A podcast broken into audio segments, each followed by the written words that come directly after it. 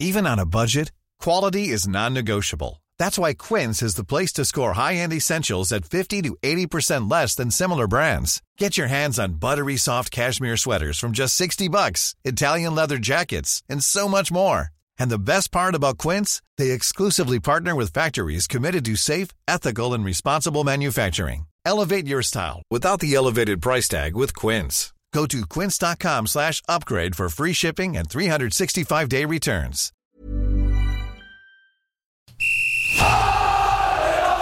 Sans contrôle, le podcast 100% FC Nantes. Loco Pedros, Pedros, Loco, c'est fabuleux Au lieu d'en faire 10 passes, on en faisait 3, 4, mais pas n'importe lesquels. Le succès, c'est pas l'objectif, c'est la conséquence. Autour de la table, Jean-Marcel Boudard, Ouest France, Pierre Arnaud Bar, Presse Océan, David Filippo, 20 minutes. Une émission animée par Simon Rongoat, It West. Salut messieurs Salut, Salut. Simon. Bonjour. et bienvenue à tous les fans des Canaries dans ce podcast 100% FC Nantes sans contrôle épisode 2. On est donc quatre journalistes autour de la table pour discuter, débattre dans la bonne humeur bien sûr, sur et uniquement sur l'actu des jaunes et verts. On pose le décor, Nantes s'est imposé dans un stade Geoffroy Guichard en feu à huis clos, hein, plutôt même. Euh, deux buts à zéro en championnat le week-end euh, dernier. Trois questions sont au programme aujourd'hui euh, de cette émission. On va tenter d'y répondre tous ensemble. D'abord, la question européenne. Actuel quatrième de Ligue 1, le FC Nantes peut-il rêver d'Europe en fin de saison? On s'est posé également la question du mercato. Il reste 15 jours pour recruter. À quel poste doit recruter le FC Nantes en priorité? Et puis, Ludovic Blas, qui a été l'un des hommes du match à Saint-Etienne, a-t-il enfin lancé sa saison? Nous, ce qui est sûr, c'est qu'on va lancer ce sans contrôle. Sans contrôle, L'actu des Canaries a une touche de balle. David Filippo, 20 minutes. Euh, on a posé la question hein, sur Twitter euh, de ce rêve européen du FC Nantes. Qu'est-ce que ça a donné Alors, on avait, on avait demandé aux supporters actuels quatrième de Liga après 20 journées, le FC Nantes peut-il rêver d'Europe en fin de saison? Euh, 66%, il y a eu 1400 votes, hein, ce qui est plutôt pas mal. 66% des tweetos disent non, euh, Nantes ne peut pas, ne peut pas rêver d'Europe, mais plutôt top 10, enfin dans les 10 premiers. Voilà. Et 30% oui, donc il y a quand même un tiers euh, des tweetos, des supporters nantais qui pensent que Nantes peut rêver d'Europe. On va commencer avec ton avis, David. Est-ce que Nantes peut euh, raisonnablement rêver d'Europe en étant quatrième après euh, la moitié du championnat? Non, non, je pense que cette équipe va revenir tranquillement à une place plus conforme euh, à, sa, à sa qualité, vraiment.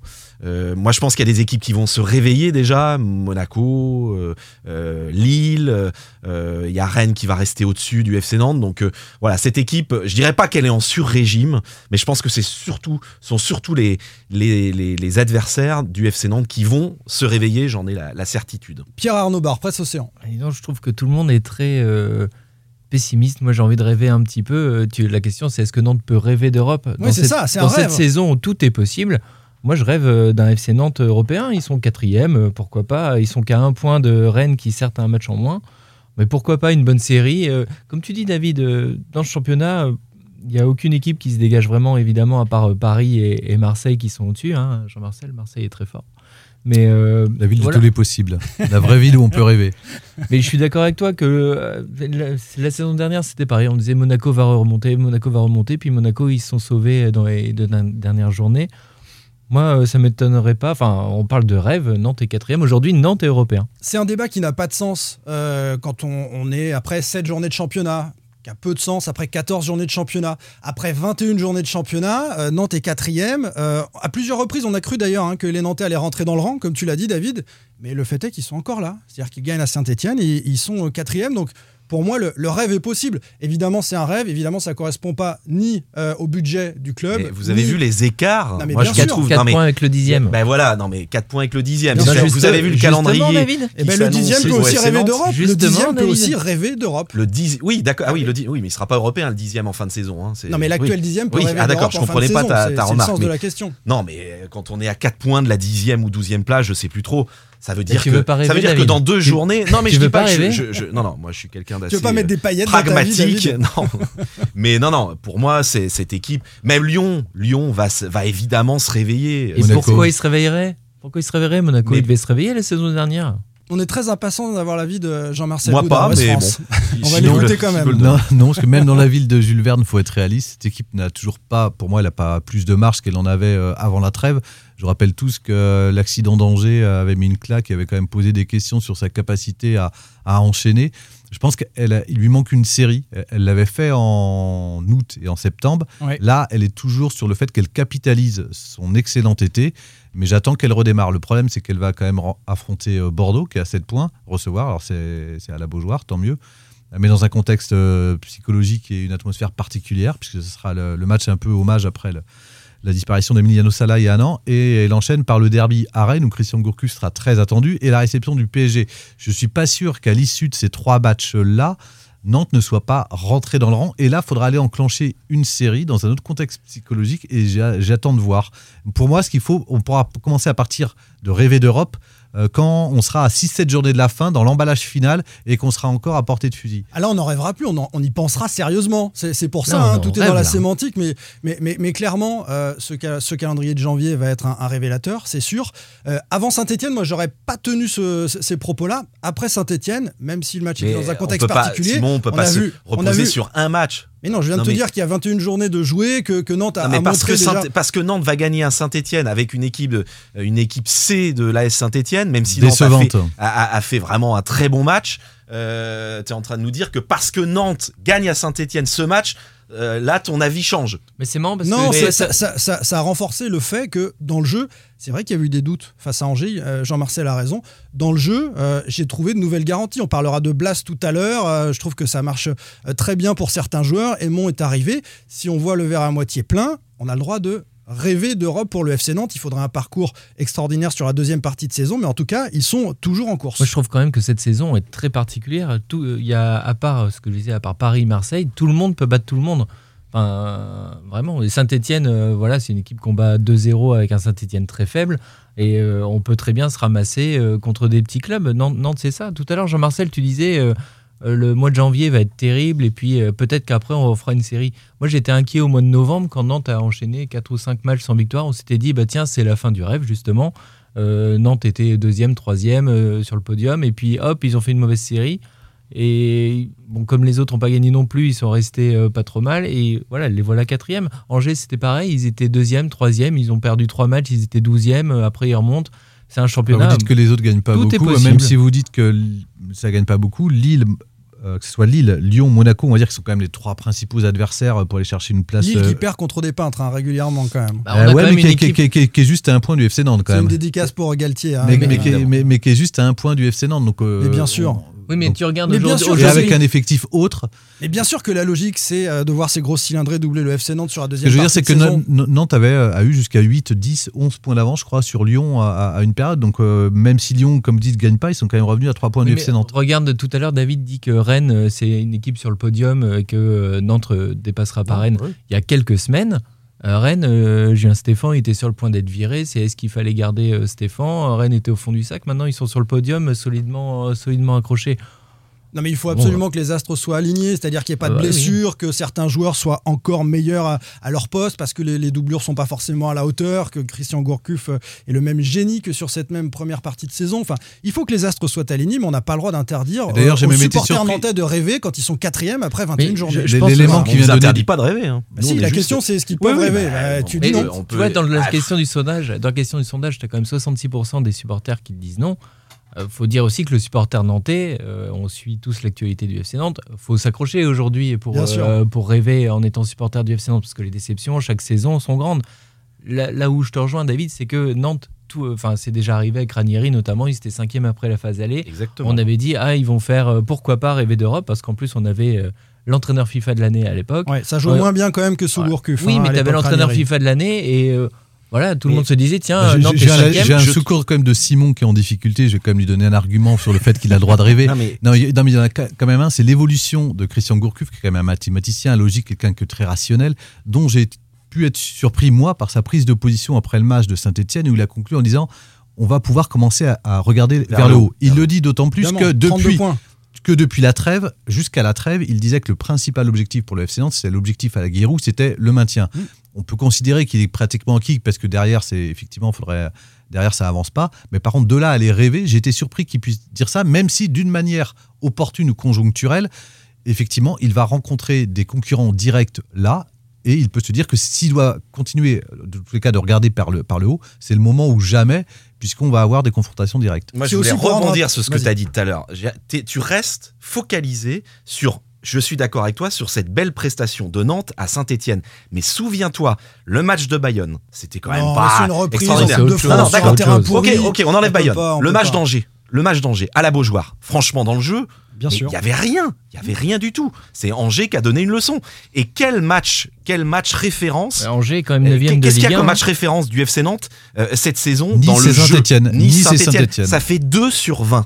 Donc arrêtez de vous emballer parce que Nantes Mais On sort. s'emballe pas, David. On Bah si, s'emballe pas, on non, répond à la question. Est-ce que Nantes nous- peut voilà. rêver Vous Voilà, êtes des question- grands enfants, des doux Ah, rêveurs. C'est marrant, David. On dit est-ce que Nantes peut rêver Euh, on, on peut rêver.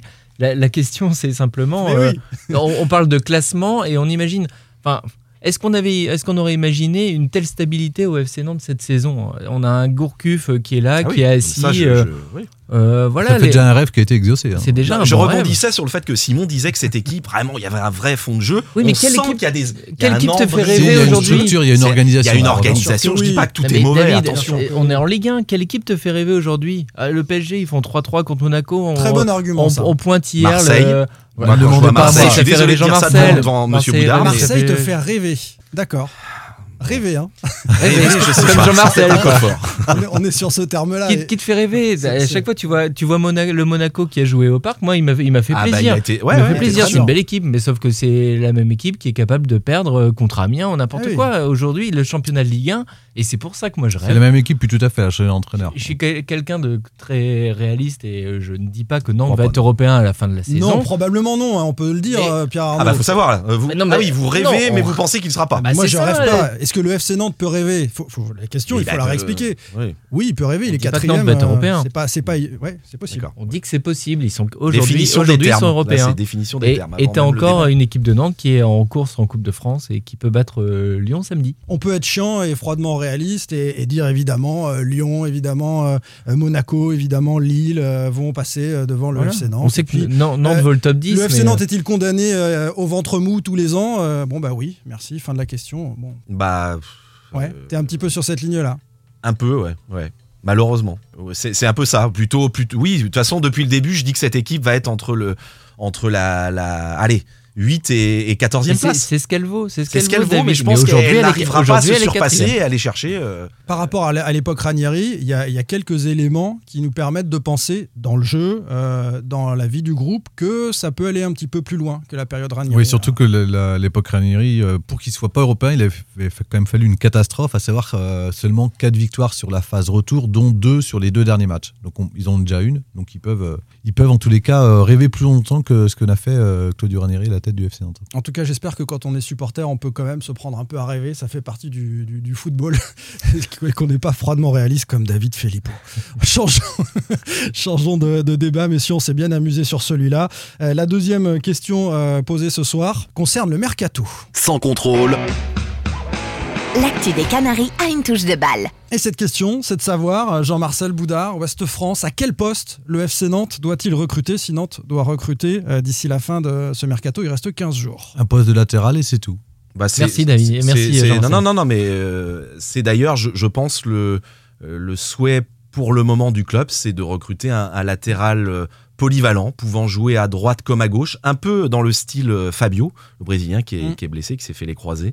Christian Gourcuff Ah. nous a d'ailleurs confirmé que Nantes s'était mis un temps sur la piste Foulquier, euh, Alors il y a eu Foulquier, d'abord il y a eu il y a Zéphane. quelques semaines. Alors En il y a eu fait, Zéphane il y a Ça très a démarré en octobre Ouais, avec ouais, la ça blessure de moment. D'ailleurs, Ouais. c'est bizarre que le club n'ait encore pas trouvé, même si c'est un poste, c'est très compliqué de trouver des latéraux. Ça court pas les rues, mais euh, ça fait un moment que euh, Nantes cherche. Il y a eu Zéphane, Bah, s'il a, il y a joué eu, euh, latéral quand même tout il y a eu temps. Raphaël, le frère de Raphaël, Fabio. ouais, trop cher. Il y a eu, euh, il y a eu ensuite euh, Foulquier qui devait signer, finalement c'est pas fait. Et il y a eu un Marocain qui s'appelle Moufi. Euh, et visiblement, le, sa, ça, comment dire, ça a chopé sur le plan financier. Mais ils étaient sur lui et c'était, il joue au Portugal, ce, ce latéral droit euh, assez polyvalent et ça, ça ne s'est pas fait. Mais je sais qu'il cherche, ça c'est sûr, à ce poste. Et après, on n'est pas à l'abri de surprises avec euh, Valdemar Kita. hein. On, on va souvent le dire, mais en période de mercato, il aime bien. euh, il aime bien parfois prendre des joueurs, euh, c'est un peu son Oui, péché alors mignon. justement, c'est la réponse que je donnerai à cette question. C'est euh, la priorité, c'est peut-être de ne pas mal recruter. Mhm. Mieux vaut garder ce groupe qui fonctionne bien, qui a des résultats. Et, et on sait que parfois un joueur euh, ou deux dans un vestiaire. On a parlé du retour de, de Libombe, euh, a priori dans un meilleur état d'esprit. C'est ce que nous a dit Franck Kita en conférence de presse récemment que son premier Il passage à Nantes ou, dans le vestiaire, il avait un petit peu mis le, le- le boxon, hein, pour le dire comme ça. Clairement, mieux vaut ne pas mal recruter et, et déstabiliser ce, ce vestiaire, mettre en concurrence des joueurs et dans le doute des joueurs qui marchent bien. La, chance, pardon, la chance, c'est que c'est qu'il y a un entraîneur qui est, qui est vraiment pas euh, pro recrutement. Les résultats sont bons, donc je pense quand même que Valdemar Kita sur ce mercato va se montrer euh, assez euh, assez prudent, plutôt sur la réserve. Il va pas obliger son coach à, à, à prendre, enfin en tout cas prendre des trois ou quatre joueurs pour pour un Après, coach la question du profil du latéral ou du défenseur, la, la question qui se pose quand même, c'est est-ce qu'ils prennent un latéral polyvalent pour en jouer de droite et à gauche, ou est-ce qu'ils prennent un latéral qui peut aussi jouer dans l'axe un petit peu, puisque actuellement, alors c'est juste conjoncturel, mais euh, Palois est sur le flanc. euh, Blessé pour quelques semaines encore. Voilà, il devrait faire son retour. Normalement, ils espèrent autour de Rennes, mais sachant qu'il y a le PSG trois, trois, trois jours plus tard, je crois. Mm. Donc si ça se fait pas Rennes, il sautera les, les- les deux matchs. Moula Ouagé, on ne connaît pas encore la disponibilité. Euh, mais en tous les cas, il sera pas, il sera, il sera pas sur le flanc sur les, il sera sur le flanc les, les- Non, les puis deux prochains il a matchs. du mal à répéter les matchs, Mola Wagé, on voit Et, bien. et- et donc, il reste plus que de disponible euh, Thomas Basila, qui joue à gauche alors qu'il est euh, de- normalement droitier. Et Giroto, qui n'est Et- pas un défenseur de Et formation. Giroto qui n'est pas, mais qui, enfin là-dessus, qui tient la marée. Il a, je crois qu'il a fait son, son, Ouais. son passe. Et donc, en cas de suspension, de carton rouge, la question se pose, si ce n'est que même s'il y a une, une solution en réserve avec Anto Valongua, qui est le soldat qui répond toujours présent, la question se pose quand même est-ce que vaut mieux pas un latéral qui puisse quand même glisser dans l'axe pour dépanner sur Moi, un ou deux matchs pour faire face euh, à, à un accident comme ça peut arriver? Je pense qu'il vaut mieux un latéral polyvalent qui puisse jouer à gauche, à droite, gauche. Parce qu'en en fait, Christian Gourcuff, lui, son option, il l'a toujours dit euh, en conférence de presse, c'est de doubler les postes. Et là, je pense qu'en défenseur euh, centraux, il y a de quoi faire. C'est juste comme tu dis, c'est conjoncturel, avec Palois qui est blessé, mais no- qui normalement devrait revenir, ça ne devrait pas être si long que ça. Euh, Wagé euh, qui est touché, mais qui devrait aussi revenir. Moi, si tu recrutes encore un défenseur central, Ah oui. le danger, Ah c'est de perdre Basila. Mais déjà Jean-Marcel parlait d'un polyvalent, c'est-à-dire euh, Oui, d'un mais- polyvalent. Comme mais- on a eu Yé l'année dernière, qui était capable de jouer à la fois dans l'axe et à la Ouais. fois sur un, sur, sur un côté. Oui, mais tu as aussi Ouais. Basila qui peut jouer euh, sur un côté. On l'a mis aussi, déjà qui, sur un qui a côté. qui a dépanné de ce côté-là, il mais c'est pas limité. forcément à l'aise hein, sur le côté. Moi, je pense qu'il manque quand même un vrai latéral parce que là, tu le vois, tu as Apia et Traoré qui jouent absolument tous les matchs. Mm. sauf, et quand ils sont blessés, tu as Basila qui est, comme tu dis, un défenseur central qui se retrouve sur le côté. Il manque vraiment euh, ce Il poste-là. n'y Bah, a pas de, de doublure finalement. doublure. Apia, c'est il n'y a là, pas voilà. de. C'est ce que je disais. Il faut Et des doublures à chaque fois. C'est ce non que plus. veut Christian Euh, Gourcuff. Si c'est pour mettre Moutoussamy, euh, d'ailleurs le pauvre Moutoussamy, euh, c'est soit il joue latéral gauche, ensuite euh, il joue euh, milieu droit ou milieu gauche. euh, Est-ce voilà, qui signifie qu'il y a quand même urgence de recruter, en tous les cas, on est tous d'accord pour dire un défenseur, parce que quand vous venez de faire enfin, énoncer tous les noms, Mm. on se rend compte que Thomas Basila, si demain, enfin si Apia se blesse, si Thomas devait décaler euh, sur le poste de latéral droit, il manque un défenseur central. Et visiblement, tu as peut-être. Donc, il manque un défenseur en tous les plus cas. de solutions en défense centrale parce que tu as déjà euh, Omao, je crois, qui a fait des groupes, alors que tu n'as aucun euh, latéral euh, de la réserve qui a fait de groupe. euh, je crois, Ouais, d'ailleurs, ouais. Est-ce qu'on a le niveau en ça réserve pose Est-ce une qu'un qu'un question. jeune peut faire une pige Voilà, sur les euh, latéraux. Est-ce qu'un euh, jeune peut faire une pige sur Bah, un ou deux matchs plutôt que de recruter quelqu'un sur six mois ou sur un contrat de. de- Bah, visiblement, c'est pas Bah, dans la l'optique de c'est Wesley hein. Moustache. Euh, il a quand même, il aurait quand même pu s'il avait une. Et il est pas dans le Euh, groupe, il a fait zéro groupe. a- voilà. A fait des groupes. hein. euh, Alors qu'en en parlant bien chez les jeunes depuis longtemps. hein, mais bon. Alors moi je l'ai pas assez vu jouer, je sais pas si Jean-Marcel l'a vu beaucoup jouer, mais il Bah, semble ne pas, joue pour l'instant être au euh, niveau. il, il a été un peu embêté euh, déjà par des blessures euh, en début de saison, de mémoire, à- en août euh, et septembre. Et lorsqu'il est revenu, euh, forcément, il y avait un, un peu de monde, mais il y a surtout un gap quand même à passer entre le- le- la, la réserve et, et le groupe Bah, pro. De toute façon, qui est c'est- quand même pas évident. Il est déjà dans le groupe aujourd'hui d'entraînement. Mm. Euh, Voilà, c'est un jeune qui a 20 ans. Il faut lui laisser aussi un, un- un- un peu le temps pour, euh, pour qu'il franchisse le, le dernier palier. Mais là, le débat, c'est de faire une pige sur un ou deux Oui, matchs donc, euh, ou de recruter un Mais tu, joueur et ensuite tu tu- disais tout à l'heure, il préfère mettre Thomas Basila, qui est défenseur Mm. central, Ouais, ouais, c'est ça. en poste de latéral. Ça veut dire que Thomas Basila, qui est pas à son poste, est C'est plus, plus performant qui joue à gauche. visiblement. Moutoussamy jouait à gauche, mais Oui, parce que Wesley, c'est un vrai, Wesley, Moustache. c'est un vrai euh, c'est terrible latéral quand même gauche. pour un jeune comme Moustache, jeune euh, issu de la formation. C'est son poste de prédilection et Gourcuff a toujours préféré en début de saison mettre Oui, mais un après, milieu euh, de terrain relayeur à ce oui, poste. mais ça après veut la quand même gestion dire des qu'il jeunes, n'a pas c'est particulier. pour le moment avec lui. Oui, Pas- il faut du temps. Comme, dit Jean-Marcel, temps, pas mais- plus tard que la semaine dernière, euh, Christian Gourcuff a dit que voilà, Eli Youan, il, il met Bridge Dilu en ce moment. Il, il a dit voilà, peut-être que Eli Youan, je l'ai trop fait jouer ou je lui ai donné euh, voilà trop de temps de jeu, trop vite. La gestion, enfin moi je suis Mm. pas technicien, je suis pas entraîneur. L'utilisation d'un jeune en équipe première, je pense que c'est pas simple Après, à on peut, gérer. on peut avoir aussi, il faut être très prudent sur le mercato. D'ailleurs- je trouve que pour une, pour une fois, enfin, je trouve qu'il y a une gestion qui est plutôt calme, en tous les cas, de Christian Gourcuff qui appelle à apaiser. Et, et on va prendre l'exemple où dernière, la semaine dernière, on était tous d'accord pour dire qu'il fallait recruter un attaquant en devant. Et en fait, quand on voit la prestation de Moses Simon à Saint-Etienne, on se Ouais. que le 9, on l'avait euh, sous le coude, que Christian Gourcuff a cette idée-là de le mettre devant depuis, septembre, début, quasiment. Il l'a dit, il l'a affirmé. Et au final. euh, Non, mais il n'a pas été écouté par son président, on va pas se mentir. Non, il non, ne mais- voulait pas jouer. Non, mais il voulait pas euh, Renaud Oui, Aymon. mais- euh, mais- mais-. La priorité, Voilà, c'est c'était un pas sa priorité. latéral. hein. Voilà, latéral, la priorité. Et, de- et- et quand on voit effectivement la- la- l'appréciation de, de- de Simon euh, l'autre jour, alors pour qu'il puisse le faire, il faut aussi qu'il y ait des conditions de réunies, à savoir un bloc défensif de Saint-Etienne appelant et puis aussi des, quand même des ailiers euh, euh, très percutants sur les côtés. Donc là, il avait Kader Bamba qui était tout le monde était là. indisponible. Voilà. Voilà. tout le monde était là. Attendons de voir ce que fait Limombe aussi sur, Mm. sur ce côté-là. Euh, pour terminer sur cette question, on recrute pas devant. Euh, Nantes est, est pourvu. Et, et au milieu de terrain, euh, milieu de terrain défensif, pas nécessaire avec Abed, Bah, sauf avec y avait un Green et avec euh, Touré. Voilà. Et Louza. S'il y avait un Louza départ. On a vous oubliez Aboubak en Grèce, vous pouvez le faire revenir aussi. Ouais. Je parlais des récupérateurs ou des. Non, des parce qu'en mais- plus, il y a, par exemple, il y a le petit Mendy. Moi, j'ai envie de le voir. Baptista Mendy, il est parti en stage à Carnac il fait- avec, euh, avec le groupe pro. euh, euh, on a envie de voir des joueurs comme ça. Quel intérêt de recruter au milieu? Je vois pas trop. Sincèrement, Nantes est plutôt bien pourvu. Bon, on est plutôt d'accord sur cette question. Recrutement Il y a derrière. René Crine au milieu. Ouais, ouais. On l'a oublié. J'en ai parlé. Il est hein. toujours Si, joueur si, de foot, c'est Oui, vrai. oui, on en a parlé. Non, mais je l'ai cité à l'instant. René Crine. On est, on est à peu près raccord. On va pas forcément être raccord sur la troisième question. Sans contrôle, L'actu des Canaries a une touche de balle. La troisième question concerne donc Ludovic Blas, euh, qui a été euh, à nouveau très bon euh, face à Saint-Etienne. A-t-il enfin lancé Étincelant, sa saison? Ludovic Blas. Bon, on sait que Jean-Marcel, c'est oui pour, euh, pour Jean-Marcel Boudard. C'est non pour euh, David. Et euh, c'est non également pour euh, Pierre Arnaud Bar. On va se faire un petit face-à-face, messieurs. sans contrôle, le face-à-face. Et moi, je me mets aux côtés de Jean-Marcel Boudard, Ouest France. On va expliquer à Jean-Marcel pourquoi, oui, Blas a lancé sa saison. Bah, déjà parce que sa prestation, elle vient pas de nulle part. Euh, Il y a eu, alors je sais que vous êtes tous en train d'attendre par rapport à quelqu'un euh, qui était sélectionné en équipe de France, euh, qui a coûté 8 millions d'euros cet été. Il y a énormément d'attentes autour de lui. Ceci dit, si on regarde tous ses matchs depuis, euh, je vais dire, euh, l'automne, il y a des progressions qui sont constantes. À chaque fois, il a gommé quelques petites choses. Seulement, il restait des petites choses aussi euh, qu'il n'avait pas réussi à, à- évacuer et qui faisaient qu'il y avait toujours des frustrations à l'issue de ses prestations. Moi, ce que je trouve à Saint-Etienne, c'est que en tous les cas, il a fait pour la première fois, il a été régulier sur l'ensemble du match. Il a fait un match abouti. Et puis surtout, je l'ai trouvé euh, bon dans les duels et notamment dans la capacité de créer des décalages. Et lorsqu'il repique dans l'axe, pour une fois, il a trouvé un paquet de décalages, de trouver des solutions. J'ai trouvé que c'était un match plein de sa part, où en plus il a joué beaucoup plus vite que d'habitude. Et je trouve qu'il a un peu réuni tout ce qui nous avait un peu laissé euh, par-ci par-là euh, sur ce match-là. Donc oui, je trouve qu'il a lancé sa saison, qu'il y a eu...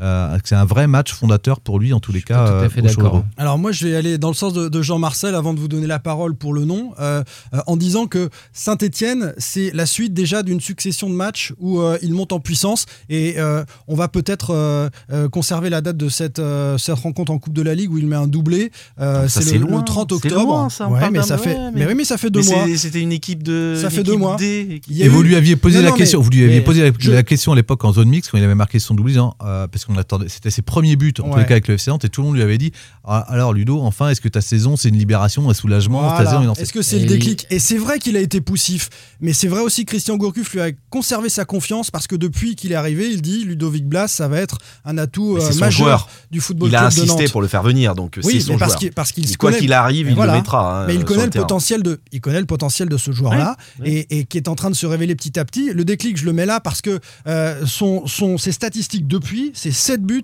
une passe décisive en deux mois, hein, sur le mois de que- novembre, décembre, avec la trêve, et puis là sur ce début de mois de janvier, c'est le meilleur Nantais statistiquement. Euh, il a une complicité, pour ajouter à ce que disait Jean-Marcel, avec euh, Louza, une complicité technique euh, qui se voit de plus en plus, et, et- et il est étincelant, et, et donc sa saison est, est véritablement lancée, et vous allez voir qu'il va se révéler encore plus qu'à Guingamp. Il a déjà dépassé les statistiques de ses saisons de Guingampaises, il faisait plus de 30 matchs sur les deux dernières saisons à Guingamp, il a déjà marqué plus de buts euh, sous le maillot du FC Nantes, donc il se révèle aussi comme buteur, et ça c'est un peu plus inattendu. Simon Rengoat, le doux rêveur de ce podcast. hein.